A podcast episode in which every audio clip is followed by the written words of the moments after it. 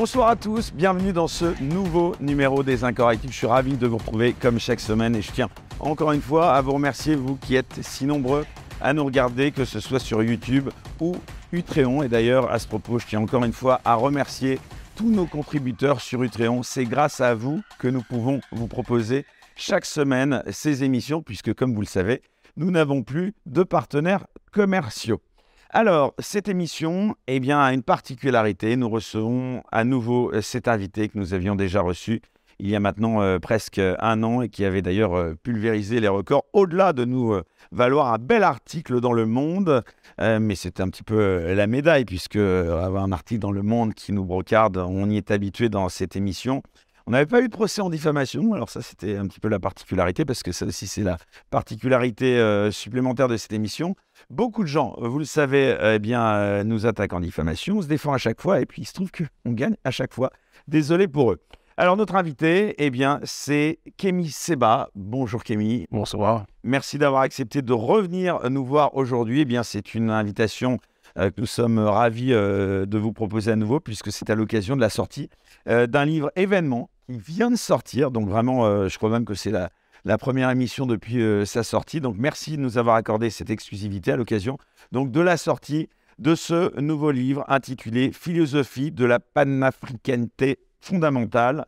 Vous nous faites donc l'honneur de venir euh, en parler en premier donc dans les incorrectibles. Alors on parlera évidemment également de l'autre ouvrage que vous avez écrit qui est actuellement également en vente intitulé L'Afrique libre ou la mort. Alors on va bien sûr revenir euh, tout d'abord, eh bien, à ce nouveau livre événement dans lequel vous approfondissez la réflexion qui est la vôtre sur les notions d'africanité et de panafricanité. Alors d'abord, est-ce que vous pouvez, Kémy Seba, nous rappeler ce qu'est pour vous la panafricanité?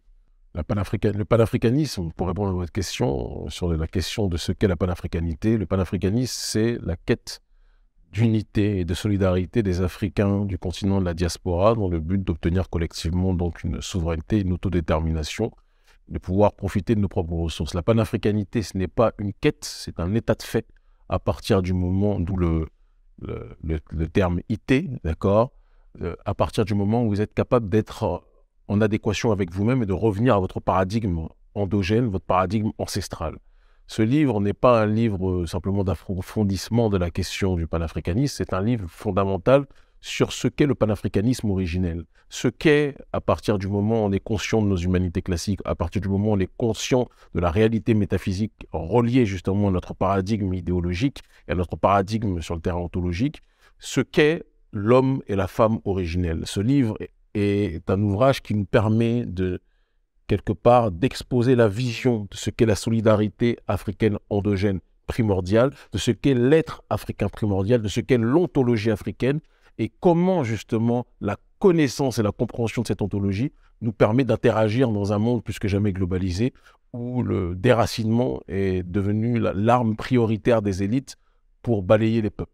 Et je pense qu'il y a un panafricanisme progressiste qui, pendant des années, s'est étendu euh, s'est propagé et a ravagé bon nombre d'esprits, il y a un panafricanisme qui comprend que le progressisme est une forme d'aliénation et que le véritable euh, pendant du panafricanisme réel, c'est justement ce que l'on appelle le traditionnalisme. Et donc, j'expose la réalité du traditionnalisme, j'expose la compréhension et la logique métaphysique dans le paradigme qui est le nôtre, et j'essaie de, de créer un lien entre cette réalité et justement la géopolitique de manière générale et l'histoire aussi de notre peuple. Et j'aimerais justement qu'on fasse encore un petit peu de pédagogie, si vous le voulez bien. Qu'est-ce qui distingue la notion d'africanité de celle de panafricanité? Alors, quand on parle de panafricanité, euh, dans le terme pana, il y a la notion d'unité.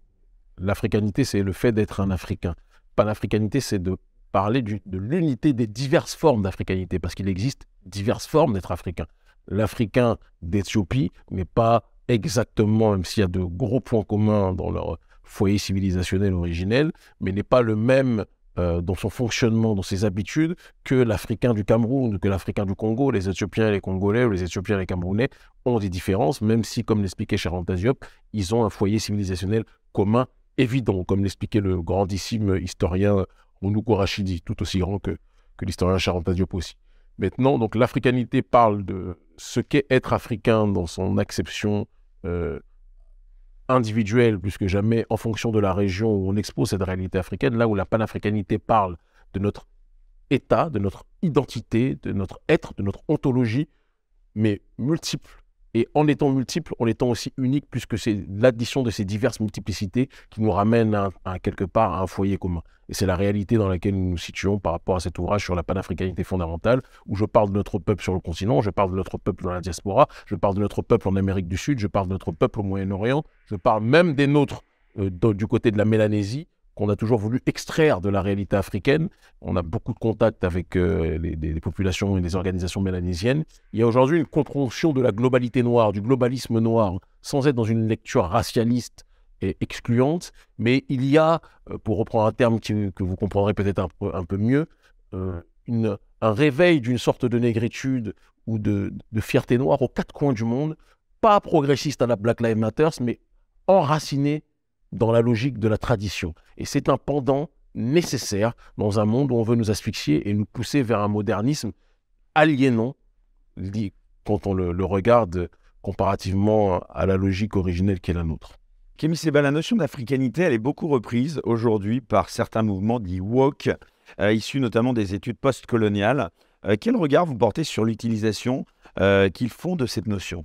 Alors très clairement, cet ouvrage, Philosophie de la panafricanité fondamentale, est en, se, tient à distance de l'idéologie woke, puisque l'idéologie woke est incarcérée justement dans la logique du globalisme néolibéral. Quand on regarde la logique de, Black Lives Matter, quand on regarde ceux qui se revendiquent justement de cette volonté euh, euh, décoloniale, à bien des égards, il y a une volonté d'installer euh, quelque part notre perception dans un cadre intégrationniste qui ferait que, par exemple, les héros des uns qui sont des tyrans ou des oppresseurs pour nous, on puisse forcer les populations, par exemple, caucasiennes, à accepter notre réalité et qu'on puisse avoir un destin commun, un destin où on impose notre vision en disant que, par exemple, vos De Gaulle, vos Napoléon, etc., qui sont pour moi des gens que je méprise, c'est très important que je vous le dise, que je méprise intensément, mais vous forcez à ce que vous, vous les méprisiez aussi. Ce n'est pas la réalité de la panafricanité fondamentale. La panafricanité fondamentale, c'est partir du principe que nous avons notre réalité Pourquoi vous les méprisez, ces personnages Parce que Napoléon Bonaparte, tout le monde connaît son rôle par rapport à l'esclavage, par rapport au rétablissement de l'esclavage.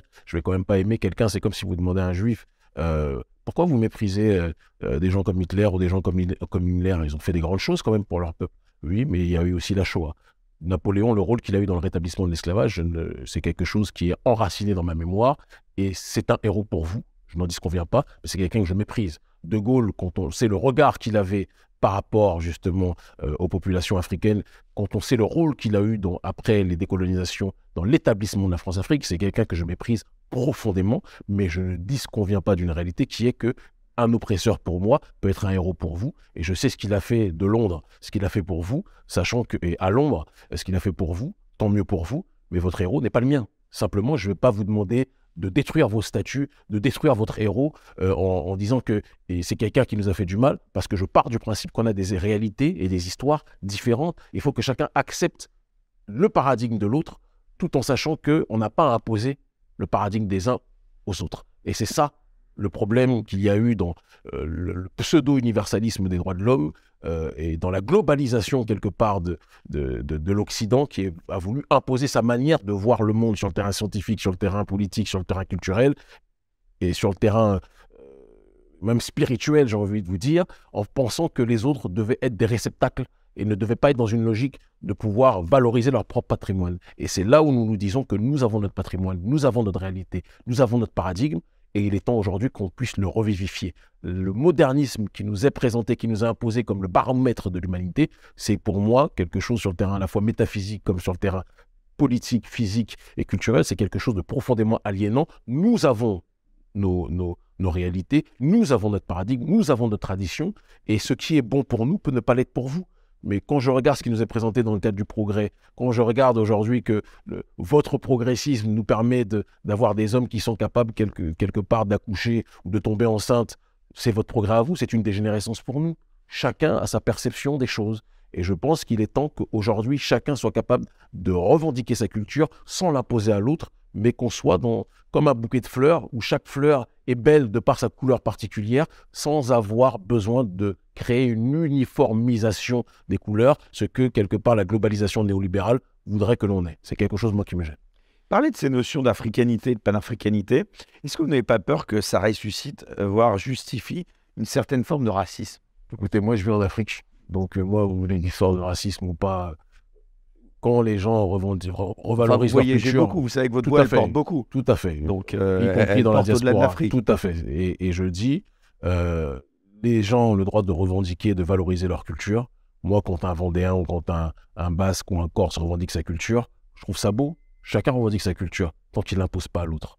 Moi, je pense qu'aujourd'hui, la question de la panafricanité est quelque chose, comme le nom du livre l'indique, fondamental parce qu'on est dans un monde, vous avez, parlé tout à l'heure de l'idéologie woke, qui pour moi n'est pas un produit issu euh, de notre réalité paradigmatique, mais un produit issu de l'aliénation causée par la globalisation du néolibéralisme, à la fois économique et sociétal, et qui pousse des gens à ne percevoir le monde qu'en fonction de la réalité sociétale de l'Occident sachant qu'il part du principe que comme l'Occident domine, c'est à l'intérieur de cet Occident que l'on doit trouver sa place. Moi, je pense que l'Occident n'est pas le monde, c'est une partie du monde, et qu'il existe plusieurs mondes, et qu'à l'intérieur de ces mondes-là, il faut que chacun soit capable de s'organiser et de revivifier sa culture parce que nous sommes quelque part le fruit d'une genèse. Alors vous parlez de l'Occident, est-ce que pour vous, Kémy Seba, euh, un noir et un blanc, pour parler de manière très euh, schématique, ils sont fondamentalement différents? Mais en tout cas, Dieu nous a fait... Euh, non, mais là, vous parlez de l'aspect physique. mais, bah, sur un plan. Euh, bah, euh, bah, en quoi bah, Quand, on, parle, quand on parle des choses, il y a le physique qui compte. Je pense que quand je vois votre tête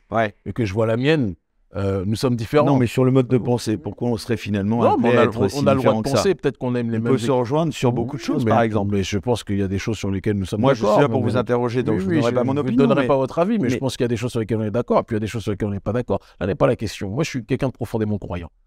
Dieu n'est pas bête il a fait différents peuples pour qu'ils puissent s'entreconnaître. Nous avons chacun notre identité, d'accord? Nous avons chacun nos Vous êtes de quelle confession? Moi, je suis un traditionnaliste africain. Qui, euh, et si quand vous lirez le livre que vous, vous venez de recevoir, euh, vous comprendrez encore plus la vision que j'expose parce qu'elle est très claire dans le livre. Je suis quelqu'un de profondément porté par la logique de la métaphysique, d'accord Et je suis quelqu'un qui, parce qu'il a étudié toutes les religions qu'il est le fruit justement de cette, de, de cette multiplicité euh, d'études de religion et de compréhension du paradigme originel africain, je suis quelqu'un qui comprend que la spiritualité de manière globale et la religion, c'est un arbre avec plusieurs branches. Et la racine de cela, c'est ce que l'on appelle la tradition primordiale ou la tradition initiale. Et qui dit tradition initiale dit euh, un peuple qui peut être porteur de cette tradition. Le premier peuple de l'histoire de l'humanité, pour ceux qui sont sérieux dans leur recherche, c'est le peuple négro-africain, puisque c'est chez nous que la vie est apparue. Donc la réalité paradigmatique et spirituelle ancestrale de notre peuple est ce que l'on appelle la synthèse de la tradition primordiale. Et donc, je suis lié à cette réalité, mais je ne regarde pas les branches comme des ennemis, je les regarde comme des extensions qui se sont développées en fonction de différents, euh, comment dirais-je, euh, mécanismes et différents facteurs, greffés à certaines cultures qui peuvent être exogènes sur un certain nombre de points. Et il est important que notre peuple puisse se situer par rapport à cette réalité-là. Kémy Seba, euh, je vous cite la conscience noire universelle dont vous parlez. C'est quoi exactement? Je dis ça parce que ça sous-entend que selon vous, euh, il y aura une conscience blanche universelle également. En tout cas, la suprématie blanche, c'est pas la suprématie occidentale, c'est pas moi qui l'invente, c'est quelque chose qui existait et qui a mis la planète à feu et à sang. Dire cela ne signifie pas que je vous incarcère dans cette réalité-là, mais la suprématie occidentale est une réalité que les aborigènes, que les Africains, que les Asiatiques, que les gens des quatre coins de l'humanité connaissent. Ça ne veut pas dire que les Gilets jaunes sont concernés par ça, parce qu'eux-mêmes sont considérés comme des nègres par leur propre régime. Donc moi, je suis très conscient et je suis très en adéquation avec le réel. Mais quand on parle de, de conscience noire universelle, la négritude, ça vous dit quelque chose? Oui, c'est ce que j'avais envie de vous demander plutôt quelles sont les principales caractéristiques de ce que vous appelez la conscience noire? Je l'explique dans, dans, l'ouvrage. Il y a la conscience noire sur le terrain métaphysique, il y a la conscience noire sur le terrain aussi culturel. Euh, j'explique que toutes les populations euh, noires mélanodermes ont, sur le terrain métaphysique. Et pourquoi elle est universelle selon vous? Elle est universelle parce qu'on est aux quatre coins du monde. Et donc, on parle de l'universel à partir du moment où la majorité ou une grande partie de la population est concernée par cette réalité. Pardon, mais un noir américain, euh, c'est ah, vous êtes sûr forcément là. Euh, en quoi moi, je ça réunit Moi, je les fréquente beaucoup, les noirs américains. Bah, il est très différent euh, d'un noir du Kenya, peut-être, non dans Non. Mais vous ne savez pas ceux qui ont été déportés du Kenya et qui ont été transportés ailleurs. C'est pas parce qu'on va mettre un lion, on va le déporter euh, de, Cotonou, on va l'emmener à Paris, qui va devenir un coq.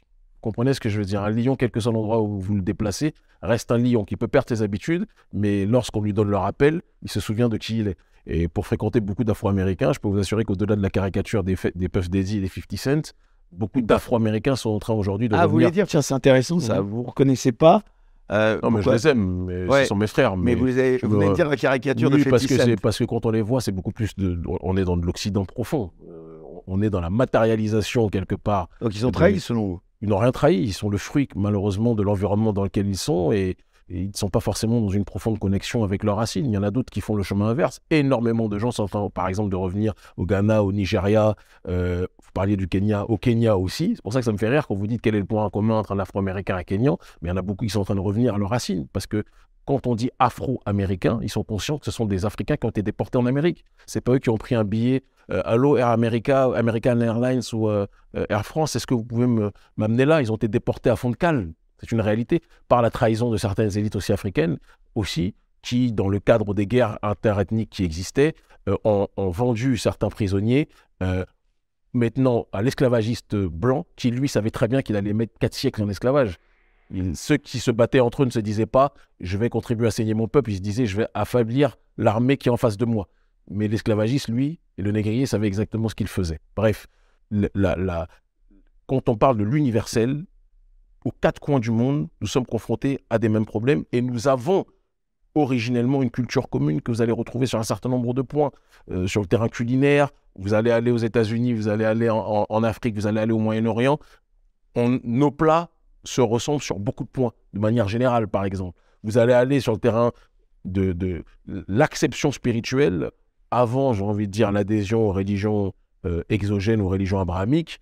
Euh, très important de vous dire que dans l'architecture de notre spiritualité, il y a toujours un créateur et ce que l'on appelle un gouvernement métaphysique, ou ce que d'autres vont appeler l'ancestralisme, l'ancestralité.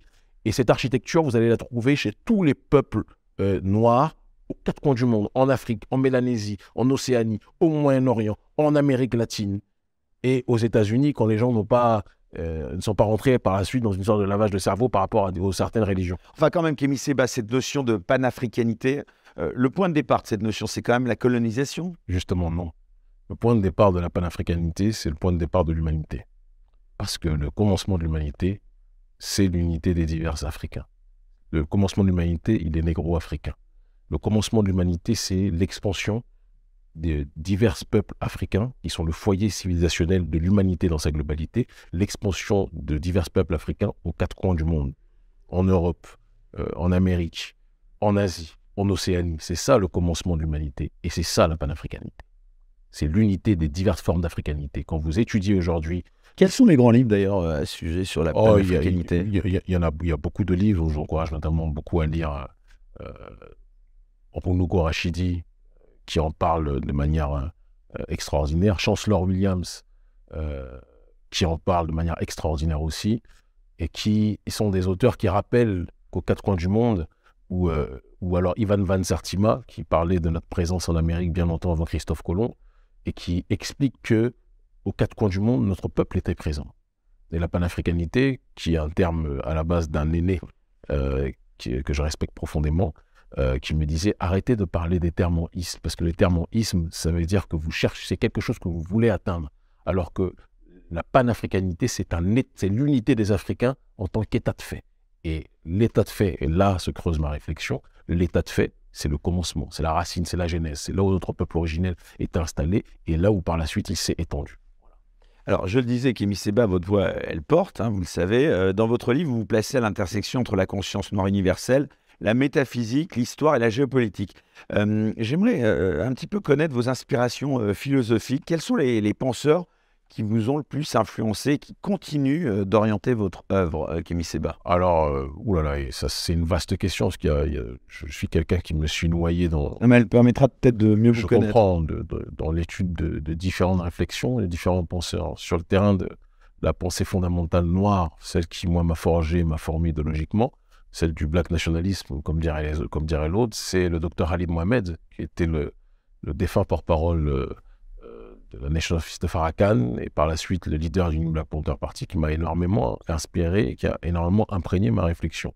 Il y a évidemment Charanta Diop, même si je peux avoir des nuances sur euh, euh, la perception à mon sens, darwiniste des choses, où je pouvais peut-être me tenir à distance sur certains points, mais qui est pour moi l'un des plus grands historiens de l'histoire du XXe siècle, un génie, quelqu'un qui était tellement polyvalent, qui était tellement en avance sur son temps, et qui a rappelé des choses fondamentales dans une acception qui était intelligible pour les Occidentaux.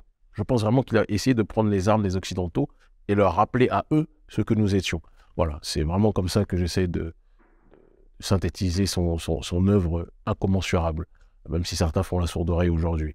Euh, évidemment, des gens comme Leonard Jeffries, des gens comme euh, Ivan Van Sertima, des gens comme mon aîné regretté, paix à son âme, ami Runuko Rashidi, ce sont des gens qui m'ont inspiré. Maintenant, en dehors, ou, aussi des gens comme euh, Amadou Mbateba, qui m'ont beaucoup touché aussi dans, dans, dans leur réflexion. En dehors de ça, maintenant, sur un terrain beaucoup plus global, je suis un bousier de Nietzsche. L'œuvre de Nietzsche m'a beaucoup parlé, ainsi par les Zarathustra m'a énormément parlé. Euh, et évidemment, métaphysique euh, chez les Occidentaux, quelqu'un comme René Guénon, même si j'ai pu avoir des nuances sur certains éléments, mais quelqu'un comme René Guénon a été un auteur très important parce qu'il a parlé justement de cette notion de tradition primordiale, même s'il n'incluait pas dedans la réalité des Africains, ce que je me suis euh, euh, engagé à faire dans mon dernier ouvrage. Mais c'est quelqu'un qui avait décrit euh, la faillite de l'Occident, ce qu'était vraiment l'Occident au sens physique et métaphysique. Alors justement, ce livre, je le disais, donc qui, vient de sortir, un livre événement hein, pour les gens qui nous rejoindraient. Kémy Seba, quelle est la vision de l'histoire que vous souhaitez défendre dans ce livre Moi, de manière générale? Il, est important de rappeler que l'histoire est, est, souvent euh, racontée par le chasseur, mais on entend très peu euh, émanant du lion. Et on vit dans un monde où euh, on nous dit par exemple que l'histoire de l'humanité, c'est qu'on on avait au, commencement l'état animal et qu'au fur et à mesure, on a évolué, on a progressé, progressé pour devenir l'homme moderne, le moderne, modernisme qui est le mot magique, qui est le mot-clé, qui est un mot qui signifie quelque part la perfection, l'excellence. Euh, on nous a imposé cette histoire comme ça devait être l'histoire de toute l'humanité. Moi, j'étudie les cosmogonies des peuples africains euh, depuis de nombreuses années. Je voyage, j'ai fait la plupart des pays d'Afrique. C'est une de mes plus grandes passions. En restant auprès des aînés, en restant dans les villages, en m'attachant beaucoup euh, à l'écoute des, traditionalistes et des aînés traditionalistes et tout ce qui s'ensuit. Et pas que au sein de l'Afrique, hein, même dans la diaspora, même dans les Caraïbes. Je vais aussi dans d'autres régions du monde. Euh, en, Océanie, je discute avec les gens. C'est très important d'avoir leur vision. Et vous vous rendez compte quand vous étudiez euh, leur paradigme et leur cosmogonie que chez nous et chez les populations, euh, entre guillemets, excusez-moi le terme, mais noires de manière générale, mais le commencement n'est pas synonyme de barbarie, n'est pas synonyme de vie semi-animale. Le commencement est proche du divin, est proche de la perfection. Et c'est plus le temps passe, qu'il y a ce que l'on appelle ce processus de l'éloignement de la perfection. Et plus le temps passe, plus il y a ce processus de dégénérescence qui arrive. Donc le progrès tel qu'il est installé dans la vision occidentale est une dégénérescence pour les populations primordiales. C'est très important de comprendre cette réalité-là. Le progrès pour les uns et la régression pour les autres. Le progrès pour les uns et la dégénérescence pour les autres. Et la tradition, le commencement qui était synonyme de perfection pour les populations originelles, les populations négro-africaines les populations modernes de manière générale, est une zone, est une sphère de barbarie pour les populations occidentales, sans doute parce qu'on n'a pas la même date de naissance et on n'a pas la même histoire. Nous sommes tous des êtres humains, mais on a des histoires différentes. Sauf que l'Occident, lorsqu'il est arrivé, c'est comme un nouveau-né qui arrive et qui finit par dire que, ouais, moi j'ai découvert ce monde, c'est ça, bah, maintenant je vais l'imposer à tout le monde.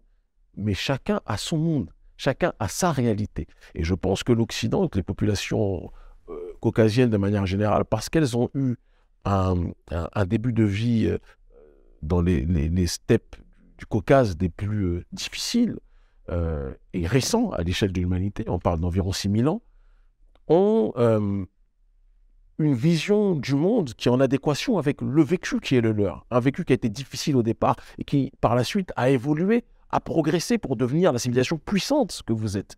Mais les populations euh, originelles n'ont pas cette réalité-là, parce qu'on était dans d'autres sphères ou dans d'autres environnements où les difficultés que vous avez connues n'étaient pas des difficultés que nous rencontrions. Votre rapport au matériel, votre rapport au matérialisme, quand vous êtes privé de tout, celui qui est privé de tout veut tout dans son acception matérielle. Alors que celui qui a tout et qui bénéficie de tout sur l'aspect matériel euh, va à développer un rapport avec l'immatériel différent. Et je pense qu'il y a beaucoup de réflexions que l'on doit se faire sur cette question et qui expliquent aussi les différences paradigmatiques entre les populations traditionnelles originelles et les populations euh, euh, récipiendaires du monde moderne. Revenons à l'Afrique, si vous le voulez bien. Quelle est aujourd'hui l'influence de la colonisation en Afrique Elle est totale. Elle est totale, en tout cas dans les grandes capitales, dans les, Encore dans les cap- aujourd'hui. dans les capitales, elle est totale. On est euh, ce que l'on appelle le- la modernisation n'est rien d'autre que l'occidentalisation du monde. Euh, ce que l'on appelle la Pour vous, modernisation. la colonisation, c'est un crime contre l'humanité, comme le disait le président de la République? Mais évidemment, oh, tiens, pour une fois qu'il dit quelque chose d'intéressant, Manu, c'est c'est- évidemment que c'est un crime contre l'humanité, et surtout quand on sait de quelle manière ces choses-là se sont faites. Mais je ne suis pas là pour pleurer. Moi, je pense que ça fait partie d'un cycle, ça fait partie même dans une dimension métaphysique de, quelque chose qui se devait d'être fait.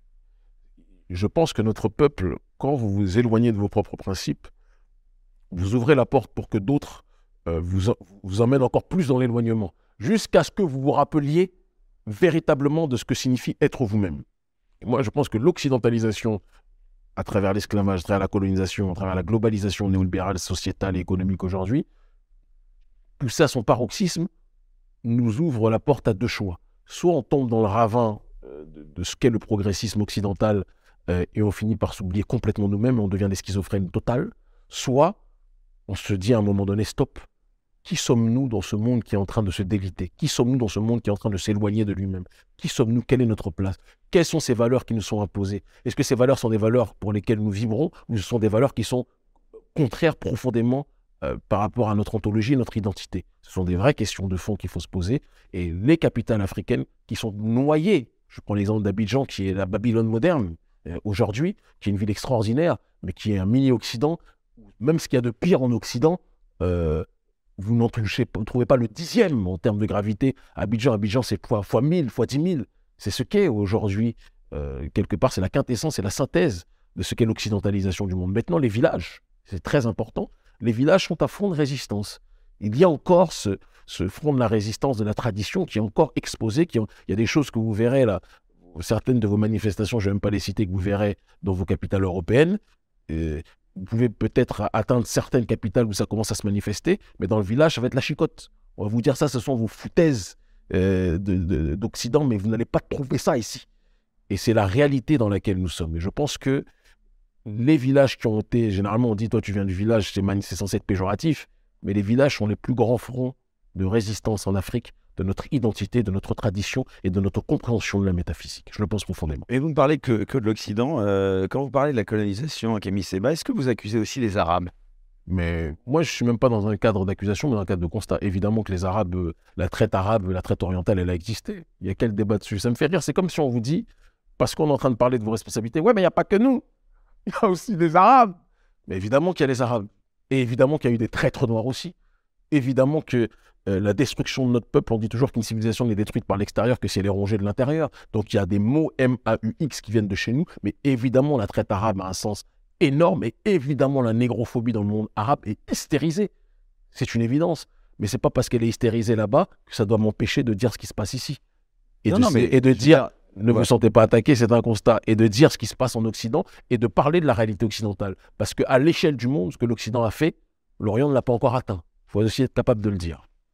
Ah, mais c'est ça justement, le racisme arabe envers les Noirs, vous dites qu'il existe. Mais aussi, évidemment qu'il et- existe. Et, et vous en pensez quoi donc euh, Bah, à votre avis bah, justement. non mais est-ce que vous avez la même Non mais est-ce que vous avez la même Euh, quand, je vais là, quand, quand je vais là-bas, je dis les mêmes réaction, la même choses. sensibilité Quand, à ce quand- racisme quand je, quand je vais là-bas, celui euh, qui viendrait des blancs. quand je vais là-bas, je dis la même chose.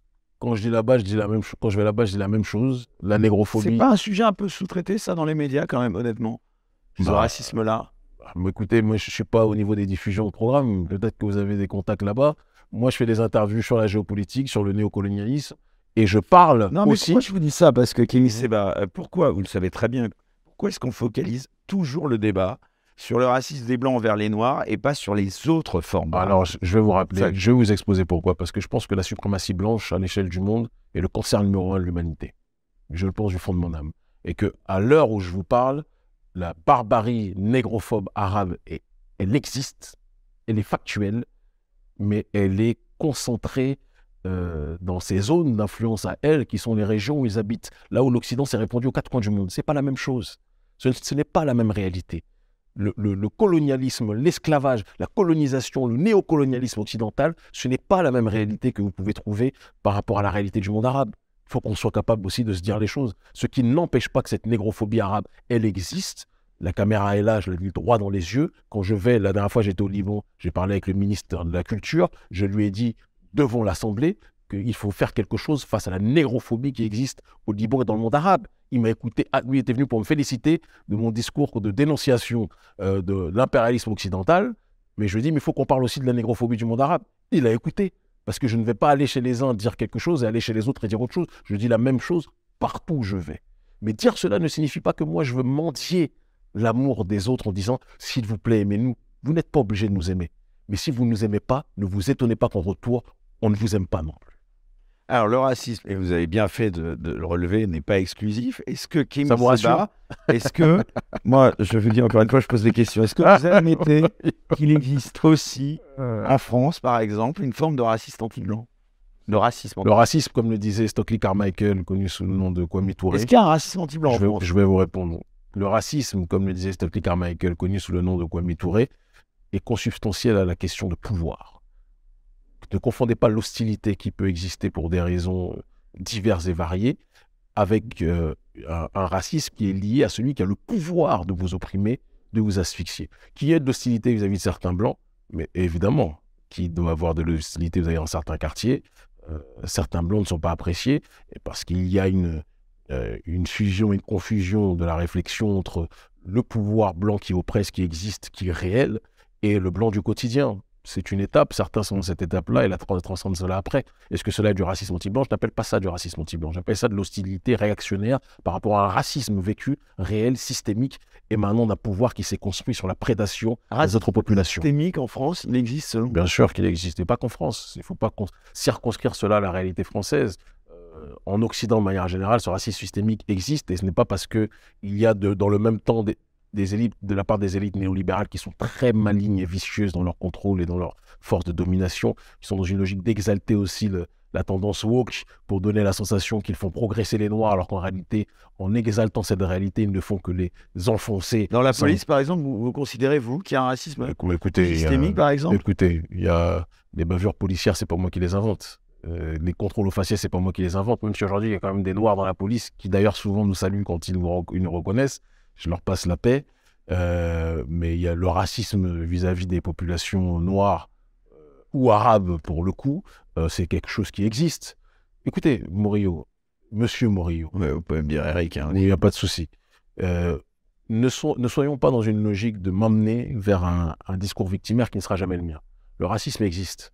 Non, mais est-ce que vous admettez, la, la, la, vraie question n'est pas est-ce que le racisme existe ou n'existe pas, parce qu'à la limite, je m'en contrefous moi, quelqu'un se comporte avec moi de manière raciste, il va se souvenir de la manière dont je vais le traiter.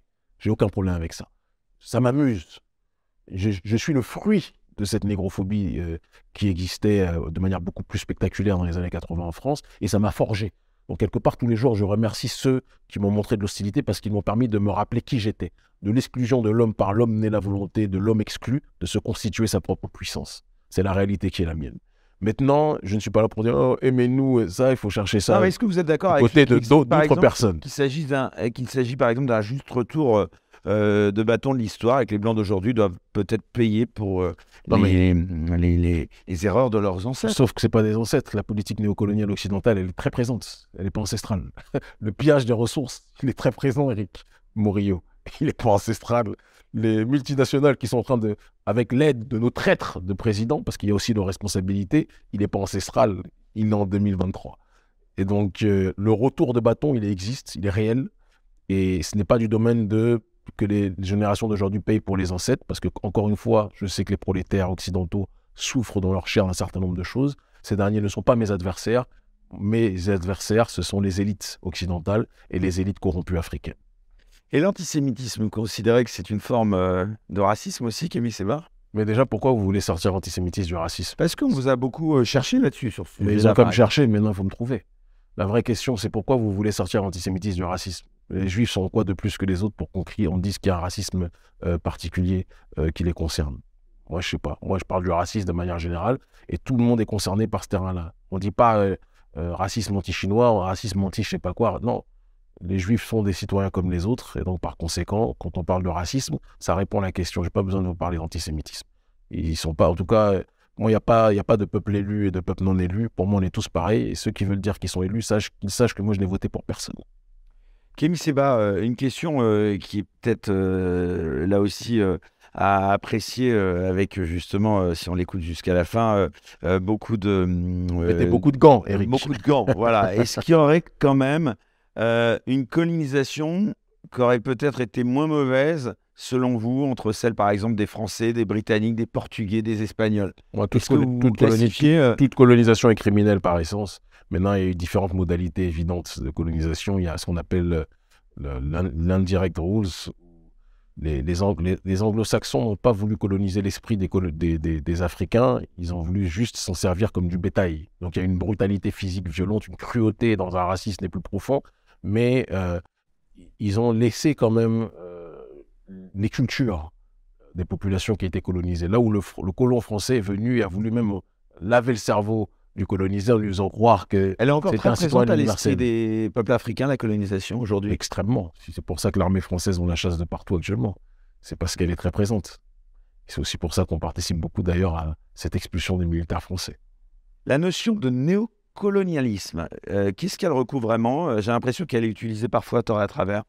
Ah non, non, pas laissé. Euh, vous savez, il y a eu la, les indépendances qui ont marqué prétendument... Le fait qu'il reste des traces de la colonisation, ça peut paraître aussi on veut dire normal sur un plan. Sauf que là, on ne parle pas de traces. C'est pour ça que la le néocolonialisme a tout son sens. La colonisation est censée, est censée officiellement être morte avec le début des indépendances. Sauf que justement, on parlait de votre héros, qui pour moi est un homme que je méprise profondément. arrêtez, moi j'ai jamais le général de Gaulle. Non, jamais dit que de Gaulle ou Napoléon était meilleur. C'est un vous générique, ne stressez pas. Je vous ai entendu, Eric. Euh, le général de Gaulle, qui est votre héros en France, en tout cas. Je ne dis pas que c'est le héros de Éric Morio, ça vous réglerez ça avec vos amis. Mais le général de Gaulle, qui est un héros en France, a été euh, quelqu'un qui a conceptualisé, qui a contribué à renforcer, à structurer, notamment avec Jacques Faucard, son homme de main, euh, la néocolonisation française. Et donc, ce néocolonialisme. La France-Afrique, d'ailleurs, pour vous, C'est le néocolonialisme. Ça encore? Mais évidemment. C'est demander à Bouloury, on va vous dire. Demander aux bases militaires, on va vous dire. Demander aux Français FA, on va vous dire. Bien évidemment que ça existe plus que jamais. Et c'est parce que ça existe plus que jamais que nous sommes en train de traiter cette question aujourd'hui. Pardon, Kémy Seba, mais là, alors là, pour le coup, je vais vous contredire un peu. On a quand même parfois l'impression que c'est un peu à la carte, si vous me permettez, parce que quand il y a besoin de la France pour lutter contre le terrorisme, là, elle est accueillie à bras ouverts. Ah ouais? Et puis quelques années après, elle est chassée. Non, non, je pense, quoi Je pense que vous avez un petit peu de révisionnisme. Elle est accueillie à bras ouverts par les marionnettes qui ont été mises au pouvoir par euh, quelque part les réseaux de la France-Afrique. Enfin, pardon, l'intervention française au Mali, par exemple. Elle n'aurait pas dû avoir lieu, selon vous? Non, mais qui vous a demandé cette intervention française? Déjà, il faut savoir pourquoi ils sont venus sont venus pour lutter contre le terrorisme. Qui a engendré le terrorisme, l'explosion du terrorisme au Mali et au Sahel de manière générale? Ce sont ceux qui ont assassiné Kadhafi. Quels sont ceux qui ont fait assassiner Kadhafi? Le gouvernement français et le gouvernement américain. Il faut qu'on puisse le dire dans les yeux. Donc ceux qui sont les premiers responsables du terrorisme, c'est le gouvernement français. Si vous mettez le feu à la maison et que vous venez en disant on va venir vous sauver, personne n'a à vous dire merci, c'est vous qui avez mis le feu pour venir éteindre, euh, soi-disant vouloir l'éteindre par la suite. Vous l'avez jamais éteint d'ailleurs. C'est important de le dire. On est aujourd'hui en 2023. Le terrorisme a explosé depuis l'assassinat de Kadhafi. Vous n'avez strictement rien réglé sur les questions de la déstabilisation du Sahel qui a été engendrée par les opérations euh, du gouvernement français et du gouvernement américain en violation totale des règles de la prétendue d'ailleurs communauté internationale. Ayons le courage de le dire. Donc me dire oui, mais la France nous a aidés. Non, non, non, non, non. Le bilan de la France en termes militaires en Afrique francophone est chaotique, catastrophique. Et comme le disait notamment une chaîne que vous connaissez qui est Arte, on a eu l'impression, on a l'impression jusqu'à aujourd'hui, et ça a été corroboré par un certain nombre de dirigeants, notamment les gouvernants, au Mali et les dirigeants notamment aussi au Burkina Faso, euh, on a l'impression que l'armée française est beaucoup plus présente pour être prête, près de, excusez-moi, pour être proche de l'accès aux ressources, des lieux précis où il y a des ressources minières euh, des plus importantes, sécuriser l'accès aux ressources, mais on n'a pas l'impression que l'armée française a fait le travail qu'il fallait pour faire baisser le terrorisme. Quand ils veulent faire baisser quelque chose, ils s'en donnent les moyens. On voit les armes que vous donnez aux Ukrainiens quand vous voulez lutter contre quelque chose, on voit votre présence. Mais quand vous ne voulez pas lutter contre quelque chose, mais vous voulez entretenir, quand je dis vous, je ne parle pas de vous, je parle du gouvernement français, on en voit la différence aussi. Donc que l'armée française soit humble et que le gouvernement français soit humble par rapport à ce qui se passe aujourd'hui au Sahel. L'hostilité vis-à-vis de la France est légitime en Afrique francophone, parce que ce que la France fait sur le terrain monétaire, avec le franc CFA qui a un nazisme monétaire, sur le terrain des bases militaires et sur le terrain de la cooptation des dirigeants africains en plaçant des marionnettes qui les arrangent, Alassane Draman Ouattara, là on ferme les yeux sur la question du troisième mandat, euh, Mahamad Déby qui est une marionnette de la France, euh, et dans le même temps on condamne les coups d'État à des endroits et on les autorise à d'autres. Moi je vous le dis et je vous le répète, la France a une très grosse responsabilité en ce qui se passe et il est temps qu'elle se regarde dans les yeux aussi. C'est qui les agents justement du néocolonialisme selon vous oh, ils sont, Beaucoup sont à la tête de nos États. Patrice Talon, Alassane Draman Ouattara, Macky Sall, Mohamed Bazoum, euh, Mahamad Déby, je pourrais en citer tellement je pourrais en citer tellement. J'ai donné quelques exemples à travers ces dates. Ce néocolonialisme que vous dénoncez justement, est-ce que ce n'est pas seulement une conséquence du capitalisme? Non, le capitalisme fait partie évidemment. Qui dit prédation, qui dit oppression, qui dit prédation, dit capitalisme évidemment. Mais c'est une conséquence, c'est une corollaire, mais c'est en, aucun cas euh, l'explication globale et totale. Il y a d'autres éléments qui sont autour et qui sont importants d'être soulignés. La volonté de domination, je pense, de l'Occident, pour moi, je le répéterai jamais assez, est à la fois physique, mais aussi métaphysique. Il y a dans l'Occident la notion de, d'élitement, la, notion de chute, la notion de, de, de, de, tomber. Et j'ai l'impression que l'Occident est une civilisation décadente qui veut faire tomber aussi une partie du monde avec, avec elle, avec cette entité. Et c'est quelque chose qui se matérialise aussi par euh, la dégénérescence de nos régions, la déstabilisation, la destruction de nos régions, en l'échange de la spoliation, de nos ressources en tant que telles. Alors on a compris ce que vous dénoncez, Kémy Seba, mais qu'est-ce qu'il faudrait faire selon vous pour lutter contre ce néocolonialisme? Finalement, c'est quoi votre proposition politique? Bah, La proposition, elle, est, plus, plus concrète, c'est ce qu'on fait aujourd'hui. Je pense que vous en voyez le résultat. Quand nous sommes en train de quoi Quand nous sommes mobiliser nos forces, être capable de redevenir les propres acteurs de notre destin. Être capable de comprendre que quand il y a des mots M-A-U-X qui nous frappent, ce n'est pas les oui, autres. Oui, euh, comment vous expliquez Vous m'avez dit tout à l'heure, et même en antenne, vous étiez interdit, enfin à certains moments, vous avez été interdit de, pays en Afrique. Comment vous expliquez qu'au sein même euh, de ce continent. Euh, si ce sont des marionnettes du néocolonialisme, c'est évident, mais on travaille pour les faire tomber. Euh, celui qui m'a interdit, on l'a fait tomber. Aujourd'hui, il est remplacé par des dirigeants qui sont nos grands amis, qui nous soutiennent beaucoup dans notre combat. Pareil pour des pays comme le Burkina. Vous êtes menacé au, quotidien, oui bon, Des menaces, on en a, mais on est des grands garçons. Et on a une force aussi qui permet aujourd'hui que quand on nous menace, il faut être sûr des menaces qui sont effectuées. Parce que les dirigeants marionnettes et pions du néocolonialisme français savent qu'on a quand même la capacité de mobiliser beaucoup de gens pour les, déstabiliser, les démobiliser.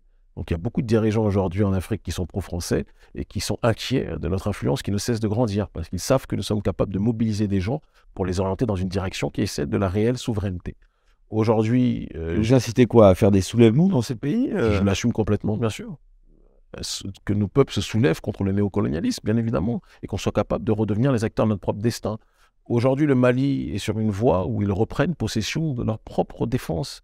S'ils ne sont plus assistés par des gens qui les méprisent et qui en réalité les font tourner en rond, ils prennent leurs responsabilités, ils s'allient avec ceux qu'ils estiment être justes dans cette quête de résistance-là. Et je pense que c'est très important d'aller dans cette démarche. De même, parce que c'est aussi important de le rappeler, euh, des pays, j'ai le président de Guinée, Mamazine Doumbouya, qui est un ami, qui a même donné mon prénom, euh, et j'en suis trop honoré, à son fils qui est, qui est né, mon, mon prénom et le deuxième prénom de son fils qui est né en septembre, je crois, de l'année dernière. Et le président Mamazine Doumbouya, pareil, dans une ligne qui est celle, justement, euh, même s'il est très peu compris par sa population, ça va venir avec le temps, qui est celle de la souveraineté et qui est celle de l'établissement d'un panafricanisme réel. Euh, même s'il reste beaucoup de chemin à parcourir en ce qui le concerne. Euh, et de la même façon, le, président Ibrahim Traoré va dans cette direction. L'armée française est en train de quitter à ces différents endroits. Et tout le monde sait la responsabilité, que ce soit idéologique ou parfois même matérielle, qui est la nôtre dans tout cela. Sincèrement, Kémy Seba, quand même, cette euh, conception que vous avez sur l'Occident. L'Occident, il est toujours dans une situation de suprématie. elle est quand même bien entamée, elle me semble, en tout cas, quand même bien entamée. Elle est entamée parce qu'ils ne peuvent pas rester couchés ou, euh, excusez-moi la vulgarité, ne vont pas rester sodomisés, euh, être, ils vont pas continuer à être sodomisés euh, pendant des siècles. Il arrive un moment donné où les gens, s'ils doivent serrer des fesses, ils le font. Et je pense que notre génération est la génération qui ne veut plus de ça. Une génération qui veut profiter de son propre destin, être maître, maîtresse de son propre destin. Et je pense qu'il faut l'accepter. Ça n'empêche pas que même si la domination de l'Occident est de plus en plus contestée, sa domination est toujours présente. Mais il y a un changement de paradigme qui est en train de s'opérer. Et la chute des élites françaises en Afrique va dans le sens de cette perte d'influence progressive de l'Occident. Et c'est pour ça que le gouvernement d'État américain nous a attaqués, moi et, quelques autres, euh, en disant que nous sommes des agents de la montée du sentiment occidental, parce qu'ils sont, ils sont préoccupés par la portée de notre message. Mais cette montée du sentiment occidental ne vient pas de nulle part. Votre message, il est de plus en plus entendu, vous, le constatez? Je pense que... Vous fait de plus en plus peur? Bah, En tout cas, c'est ce, qu'on, c'est ce que les militaires français disent, ce que le gouvernement français dit. Et c'est ce que le département d'État américain dit aussi. Donc, euh, les mobilisations qu'on fait sont vues de tous. Notre audience, que ce soit sur les réseaux sociaux ou dans la rue, tout cela est vu de tous. Je pense que c'est une réponse en soi-même. D'ailleurs, euh, on parle de l'Afrique, mais est-ce qu'on n'assiste pas euh, au plan géopolitique à la remise en cause de manière générale de la suprématie de l'Occident, que ce soit d'ailleurs du côté de la Chine ou de la Russie, par exemple? Tout à fait. Je veux dire qu'il y a un monde unipolaire la Russie, d'ailleurs, vous avez été, je crois. oui, à plusieurs reprises, euh, plusieurs reprises. Y compris depuis que la guerre a éclaté. Hein. Pourquoi je devrais arrêter ce qu'il y a la guerre? Non, c'est vrai qu'on vous avait reçu d'ailleurs, euh, c'était ah, euh, l'objet de votre première venue ah, ici. Vous aviez fait une intervention sur les réseaux sociaux d'ailleurs, qui avait été particulièrement remarquée et qui, on va dire, traduit une certaine, pour certains en tout cas, proximité avec ah, la Russie, proximité idéologique. il est évident. Aujourd'hui, vous êtes toujours dans le même état d'esprit. il est évident si vous an. Il est évident que si vous me demandez de qui je me sens le plus proche entre l'Occident qui arme et surarme, surarme entre Poutine et Zelensky, euh, je réponds si vous me demandez de qui je suis le plus proche entre l'Occident qui surarme euh, votre comédien Zelensky et euh, la Russie, je suis plus proche des Russes. C'est évident.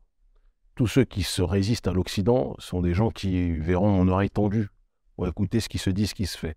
Est-ce que cela fait que je pense que la Russie est le pays messianique du monde? Non.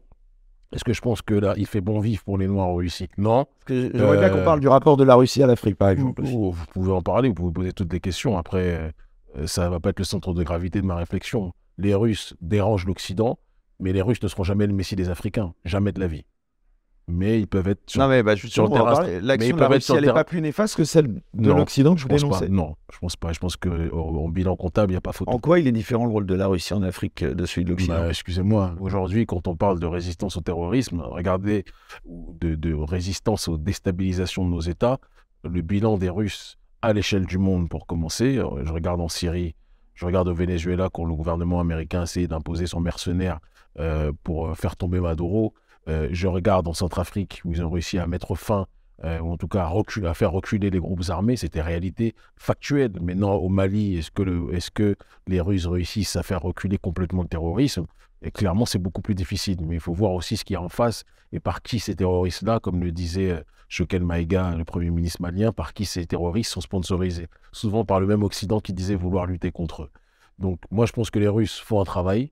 Euh, maintenant, ils ne sont pas les messies. J'aime beaucoup la démarche du président Ibrahim Traoré qui dit que avant de compter sur les Russes, on doit compter sur nous-mêmes.